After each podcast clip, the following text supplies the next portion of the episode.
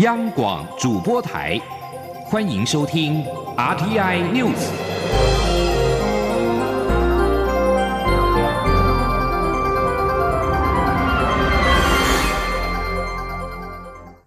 听众朋友您好，欢迎收听这节央广主播台提供给您的 RTI News，我是张顺祥。蔡英文总统二十号接见美国智库战略暨国际研究中心的访问团，总统致辞时指出。威权国家利用民主国家的言论跟媒体自由，以不实的讯息操弄舆论的方式分化社会、侵蚀民主。台湾正处于对抗不实资讯的前线。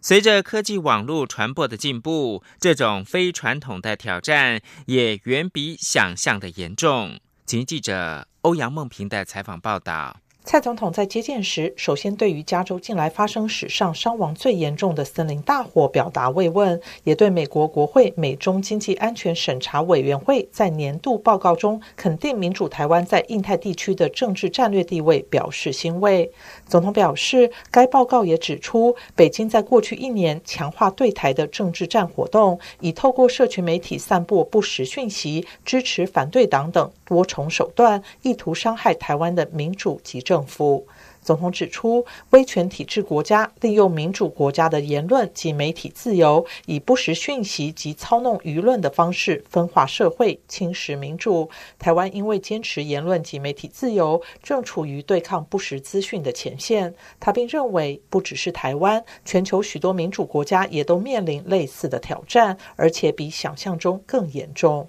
总统说。随着科技网络传播的进步，这种非传统的、非传统的挑战远比我们想象中来的严重。那么，如如同美国在台协会的莫健主席在之前接受电视台专访的时候，他也指出，这次台湾选举期间，有外在势力试图操作舆论风向，呃，散播不实的资讯，并且这种现象十分的危险。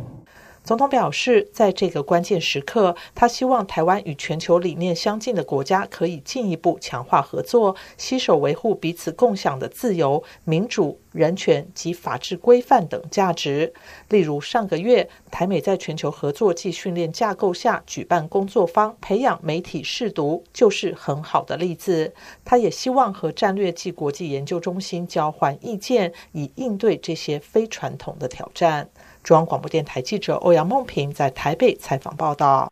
一百零七年地方公职人员选举及全国性的公投案第七案到第十六案将于十一月二十四号举行投票。各县市的选委会二十号公告了选举人人数跟投票权人数。中选会在晚间表示，直辖市县市长选举人数是一千九百一十万两千五百零二人。公投投票权人总数是一千九百七十五万七千零六十七人，其中十八岁以上未满二十岁的公投手投族一共有五十八万两千零四十三人。根据公投法的规定，公投案投票结果有效同意票数多于不同意票。而且有效同意票达到投票权人总和四分之一以上者就是通过，因此以一千九百七十五万七千零六十七的四分之一来计算，同意票需要多于不同意票，而且达到四百九十三万九千两百六十七票以上才算通过。冬奥台湾证明公投在即，正反两极意见持续的交锋。冬奥台湾证明公投领衔人季正怒批中华奥会主席林鸿道跟中共国台办同口径，威胁台湾选手不能够参加，令人难过。前体委会主委许义雄也首度公开力挺冬奥证明，并表示中华奥会不但威胁选手签署反冬奥公投联署。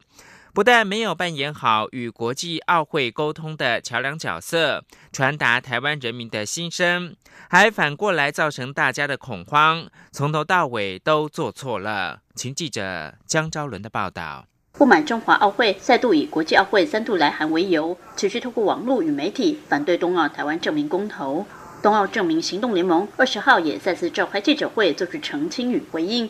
冬奥证明公投领衔人季正表示，他今年七十五岁了，还能有机会体力为台湾做一件事，是他人生里非常有意义的事情，很值得。但谈到不少知名运动选手站出来反冬奥证明公投，纪政则将矛头指向中华奥会主席林鸿道，指他竟然跑到国训中心要求选手签署反冬奥证明公投联署，形同威胁，根本是与中共国台办同一口径，令人难过。纪政说：“我真的非常难过，我们奥会的主席呢，竟然也协同这个中共的这国台办呢，竟然去威胁我们的选手。”我们一再的在强调，我们的选手不会因此而失去比赛的这个机会。前体委会主委许义雄则指责中华奥会角色错乱，理应在台湾寻求转型正义过程中，协同我国籍国际奥会委员吴金国，积极与国际奥会沟通，协助将过去委屈的名称改正过来，却没有扮演好桥梁角色，也没有跟选手、社会大众说清楚。公投通过与不通过会如何？这是一位恐吓大家，从头到尾都走错了。徐玉雄说：“奥会就有责任要跟国际奥会协调，能不能改，要怎么改，那是可以协调的事情。那中华奥会一直恐吓我们的老百姓，那媒体也报道，所以大家很恐慌。而恐慌的问题在哪里？就是事实不明，造成误解，所以大家都心慌意乱。”冬奥证明行动召集人杨中和则再度强调，万一公投过了，国际奥会不同意，还可以寻求国际仲裁。再不行，许多过去的例子都证明，台湾选手可以透过独立运动员身份，或是参加难民队参赛，政府也会提供训练经费及获奖奖金，一点问题也没有。若选手因此无法参赛，他建议政府可以利用运动彩券基金经费，给予选手必要救济，保障选手可能的损失。中国电台记者张超伦台北采访报道。民进党台北市长候选人姚文智以一篇台北市长柯文哲的访谈，表示柯文哲自称中国要求他选总统。柯文哲表示，很多人都关心这个议题，不止中国大陆的智库跟学者，连各国记者，甚至看似官方组织也问他这个问题。姚文智则是持续追打，并表示柯文哲不是被抹红，而是自己把自己变红。记者欧阳梦平的报道。民进党台北市长候选人姚文智十九号拿出台大医讯的一篇文章，文中写到，台北市长柯文哲在访谈时表示，自己应该不会选总统，虽然中国那方面一直要他选。姚文智要求柯文哲说明清楚。柯文哲二十号受访时表示，这场选战中最大的困扰就是选总统的问题，他就是怕被质疑，所以没有设基金会，没有阻挡，也没有搞全国性组织。他本来就没有计划，也没有做这个准备。但很多人总是将这个当成议题，甚至拿他当假想敌。所以不止台湾内部，包括中国大陆许多智库、学者，甚至各国的驻台使节、学者拜访他时，也都会问他是不是要选总统。柯文哲说：“我们我当市长期间，大陆方面很多智库来学者还是会来。现在不是中国人，这个每个都来问了。其实还何止中国，每每日英嘛，每个每个国家都在问了。记者来问，甚至说看起来就是官方组织，他也是在问这题目。”媒体问柯文哲是否承诺二零二零年不竞选总统，他表示自己很讨厌台湾政治人物讲话不算话，也很不喜欢在被逼迫下做什么承诺。他并反问那些说要退出政坛的人，哪几个退出了政坛？对于选总统的议题，国民党候选人丁守中质疑从头到尾都是柯文哲自己放出的消息。他并认为选总统不是想不想选的问题，而是有没有能力选的问题。姚文智二十号则持续追打柯文哲。他指出，在台大医讯的文章被公开后，相关资料就被下架。他认为这是柯文哲指使，等于承认中国要柯文哲选总统的事实。姚文智并表示，这些都是柯文哲的真心话。如果说有抹红，也是他自己抹的。他说：“这是柯市长在他心里不设防，他大概跟台大医讯觉得都是自己人，他讲的心里话。”那台大医讯，这是柯市长自己说的话，如果有抹红，也是他自己抹红啊，而且他是沾沾自喜的告诉大家说，中国希望他选总统，这是柯文哲自己把自己变红，不是我们在抹红他。姚文智也加码质问柯文哲，表示他与旺中集团关系密切，两岸一家亲是不是就是旺中集团牵的线？是否在二零一七年他于神旺饭店宴请中国官员的场合，中国方面希望他参选总统？中央广播电台记者欧阳梦平在台北采访报道。选前最后倒数，国民党籍的台中市长候选人卢秀燕二十号宣布请辞立委，展现非赢不可的决心。至于为何现在才宣布呢？卢秀燕表示，考量整体的选战节奏。而民进党台中市长候选人林佳龙面对对手在选前出招，表示尊重，而且不断的诉求政绩，争取支持。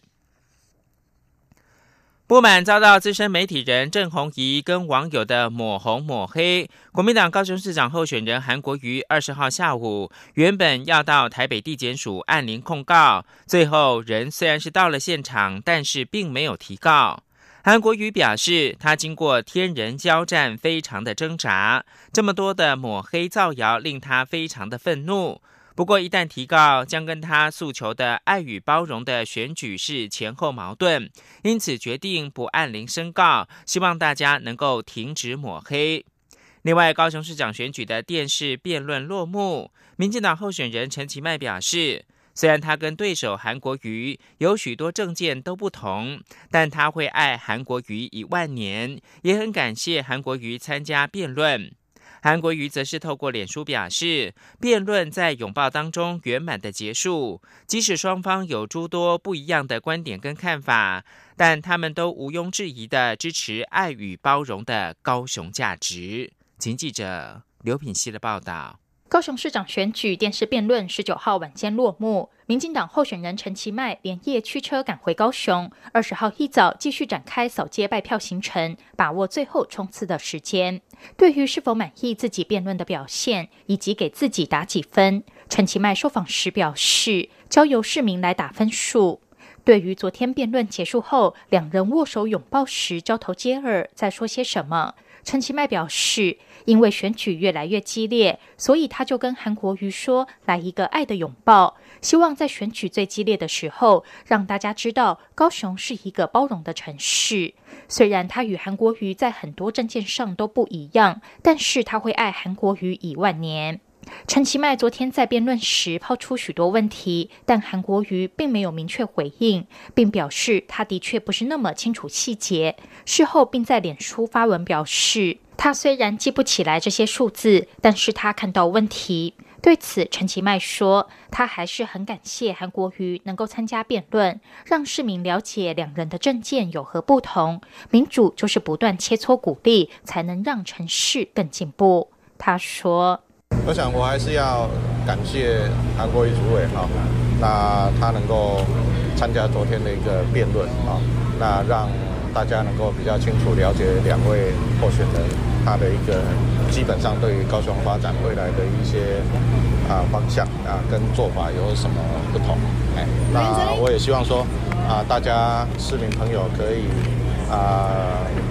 在这个过程里面啊，我想民主就是不断的。这种切磋啊，在政见上不断的这种大家互相的鼓励啊，这样才能够让我们的城市更进步。韩国瑜则是二十号凌晨在脸书发文表示，辩论在拥抱中圆满结束。他觉得这是这次选举中最令他感动的时刻。即使双方有诸多不一样的观点与看法，但他们都毋庸置疑的支持爱与包容的高雄价值。韩国瑜指出，他在竞选之初就已经说过，他不是来当官的，他是要以一个 CEO 的态度与决心，让得天独厚的高雄摆脱二十年只退不进的现况，成为台湾的首富之都。所谓 CEO，绝不是在一些枝微末节上纠结，而是定定总目标，决定组织文化。组建专业团队，合理分配预算，让高雄人民过上好日子。他背不出每一个数字，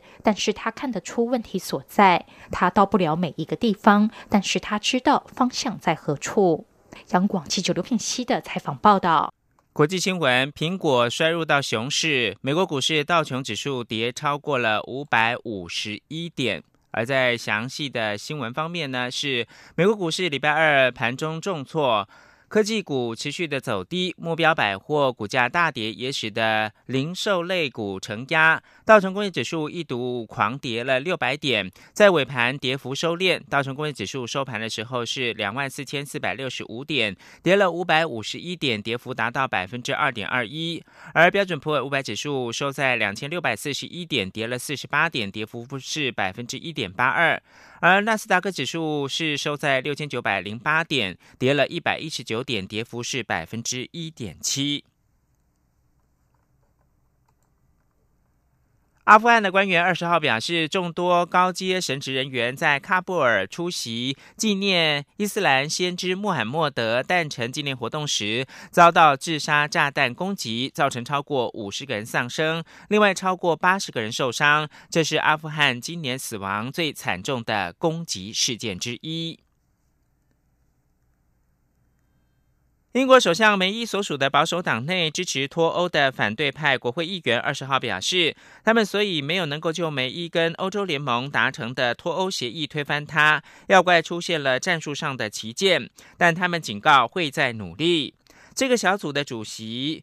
瑞斯莫格十五号表示，他已经发出信函，要求对梅伊进行不信任投票。在此之前几个小时，有两位内阁大臣因为不满梅伊的脱欧协议请辞，令各界真的担心政府可能会垮台。梅伊二十号主持跟新成员递补空缺之后的首次内阁会议，二十一号将前往布鲁塞尔会晤欧盟执行委员会主席容科。商讨英国脱欧的双边关系，梅伊的发言人表示，他和荣科据料还不会敲定最终版本的英国脱欧协议。美国民主党议员二十号要求就第一千金担任白宫高级顾问的美国总统川普爱女伊凡卡，据传去年多次利用个人电子邮件账号处理政府公务一事展开调查。华盛顿邮报十九号引述消息来源报道。白宫官员发现，伊凡卡有超过一百次透过私人电邮账号联络其他的政府官员，利用个人账号处理政府公务，有可能会违反要求保留所有总统相关记录的法律规定。而白宫代表并没有回应路透社记者置评要求。是阳光，像台湾之光穿透世界之窗；是阳光，像神鹰翅膀环绕地球飞翔。现在是台湾时间清晨的六点四十七分，又过了三十八秒。我是张顺祥，继续提供新闻。劳动部公布最新的产业及社服外劳人数的统计，截至今年十月底，外劳人数合计是七十万三千一百六十二人，正式突破七十万大关。劳动部次长林三桂受访表示，其中聘雇外劳的制造业当中，受雇的本国劳工也相对增加，算是正向的发展。外劳人数持续向上的攀升。劳动部二十号公布最新的产业跟社服外劳人数统计，截至今年十月底，外劳人数合计是七十万三千一百六十二人，其中产业外劳占四十四万六千七百七十九人，社服外劳是二十五万六千三百八十三人。根据劳动部的统计，上一次突破六十万大关是在二零一六年的六月底。也就是说，两年四个月的时间，来台湾的外劳人数增加了十万人。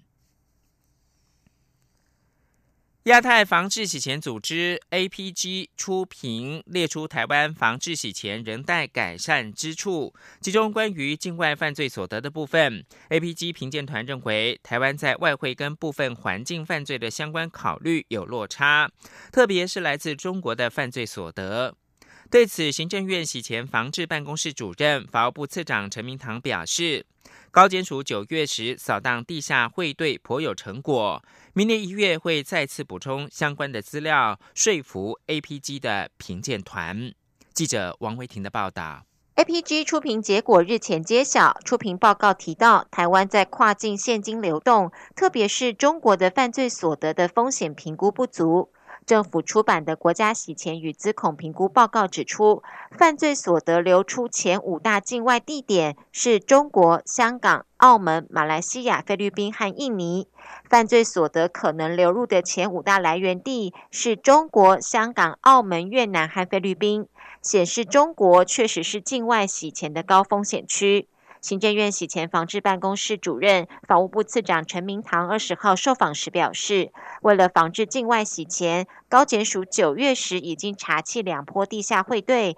具体回应国际对防治洗钱的关切。陈明堂指出，APG 评鉴是以十一月十六号作为临界点，政府一月时会再提出报告给评鉴团，说明或补充出评报告所列的缺失。他表示，相关单位会将九月的扫荡案例补提给评鉴团，且高检署未来也会加强查缉地下通会。陈明堂说：“秦自己在在在在在这个评鉴会的，他们也有说明到有几几个 case 嘛，给他们了解，所以这些资料我们都还要后补给他，成果给他，那是什么样什么样的会？因为我们也许写现在写的比较笼统，把它分析出来。至于说将来查缉，我们当然会要继续查缉呀，将来的目标也是要加强查缉。”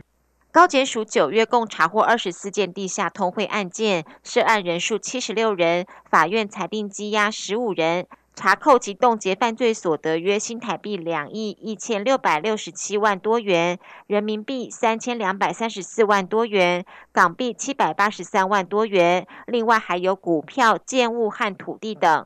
查获的汇兑总额约三百二十一亿两千四百四十三万多元以上，汇兑地点以中国厦门和广东、香港、澳门、泰国、菲律宾、柬埔寨、越南、韩国、马来西亚和新加坡等地居多。中央广播电台记者王威婷采访报道。医药新闻：食品药物管理署再度抽验发现致癌降血压原料药，食药署药品组的科长洪国登二十号表示。健雅生物科技出品的稳压膜一定八十毫克以及一六一百六十毫克的产品，所使用的印度降血压的原料药被验出含有动物致癌性成分，总计八万一千盒，一共是两百二十八万锭，将下架回收，预计十二月十九号前要完成回收。由于这款药品的市占率不到百分之二，原则上不会发生缺药问题。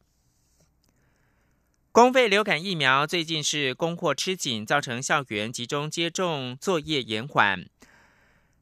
机关署副署长庄仁祥表示，由于这几天已经陆续提供全国各县市近二十七万剂的疫苗，预计在月底之前还能够再供应六十一万剂，到时候就能够舒缓供货吃紧的情况。请记者陈国伟的报道。今年发生两起公费流感疫苗异常情况，导致有三十二万剂同批号的疫苗停用，造成各县市必须延后校园集中接种作业。不过，这样的情形预估到这个月底能有所改善。机关署副署长庄仁祥说：“上个礼拜五到今天，我们已经陆续提供了二十七万剂左右的流感疫苗给各个县市。”那还有到月底之前还会带六十一万剂，所以目前几个县市他们都部分县市都已经开始陆陆续续的恢复呃国小国中的校园的呃一个接种。截至十一月十八号，今年公费流感疫苗接种数超过三百九十一万剂，比去年同期的三百七十五万剂多出十六万剂。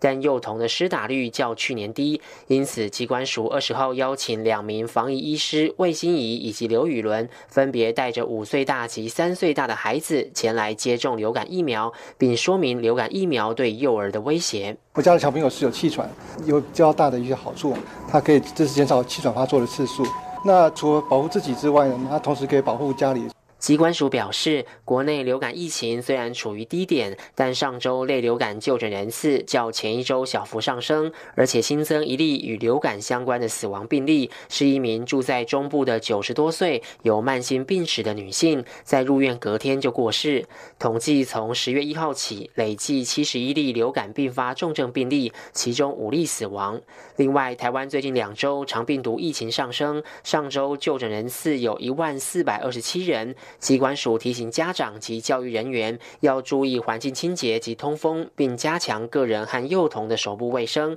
以及落实生病在家休息，以确保健康。中央广播电台记者陈国伟台北采访报道。经济部统计处公布十月的外销订单金额是四百八十九点九亿美元，创历年的新高，年增百分之五点一。累计一到十月的接单金额也创历年同期新高，年增百分之六点三。经济部分析，国际品牌智慧手机跟穿戴装置等多项的新品上市，带动了组装代工以及相关供应链的订单增加。预估全年的接单金额绝对能够突破五千亿美元。秦记者杨文军的报道。经济部统计处二十号公布十月外销订单金额为四百八十九点九亿美元，创下历史新高，月增百分之二点四，年增百分之五点一。累计一到十月外销订单金额为四千两百零七点六亿美元，为历年同期新高，年增百分之六点三。经济部统计处处长林丽珍分析，六大货品类别中，资讯通信产品订单金额为历史新高，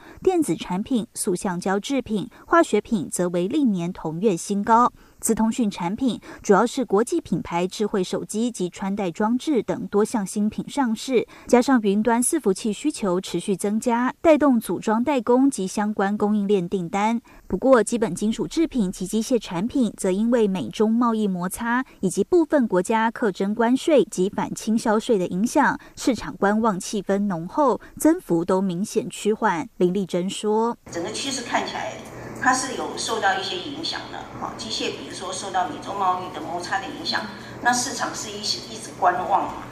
那最近的话，刚才讲的基本金属的部分，它的价格其实原来都在高档，那最近它也是有一个走入下滑的一个情况。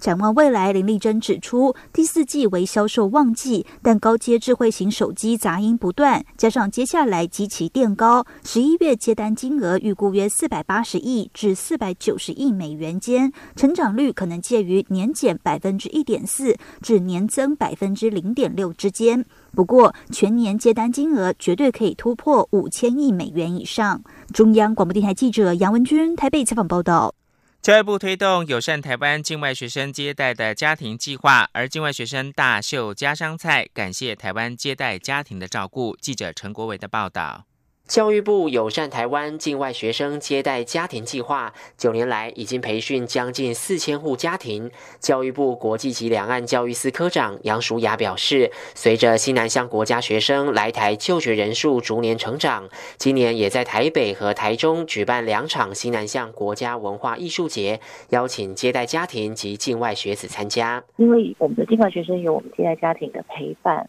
那他们会更了解。这些文化啦，这些观光设计的一些实际的一些典故啦，或更深入的那个文化底蕴。那我们的接待家庭呢，在跟这位学生的这个互动当中呢，也可以了解我们来自于这个国家的相关的饮食啊、文化啦、习惯。统计今年共媒合七百七十名境外生到四百三十二户接待家庭，其中有四成二三百二十三名学生来自新南向国家。就读国立高雄科技大学的越南学生阮氏桂英说：“接待家庭不是像客人般的对待他，而是如同家人般的互动，让他很感动。他在清明节的时候还和接待家庭一起去扫墓，也让他了解台湾的清明文化。”教育部最近举办年度成果发表暨文化交流感恩餐会，共有八十名接待家庭成员及境外生参加。餐会上除了回顾最近一年大家的成长与感动之外，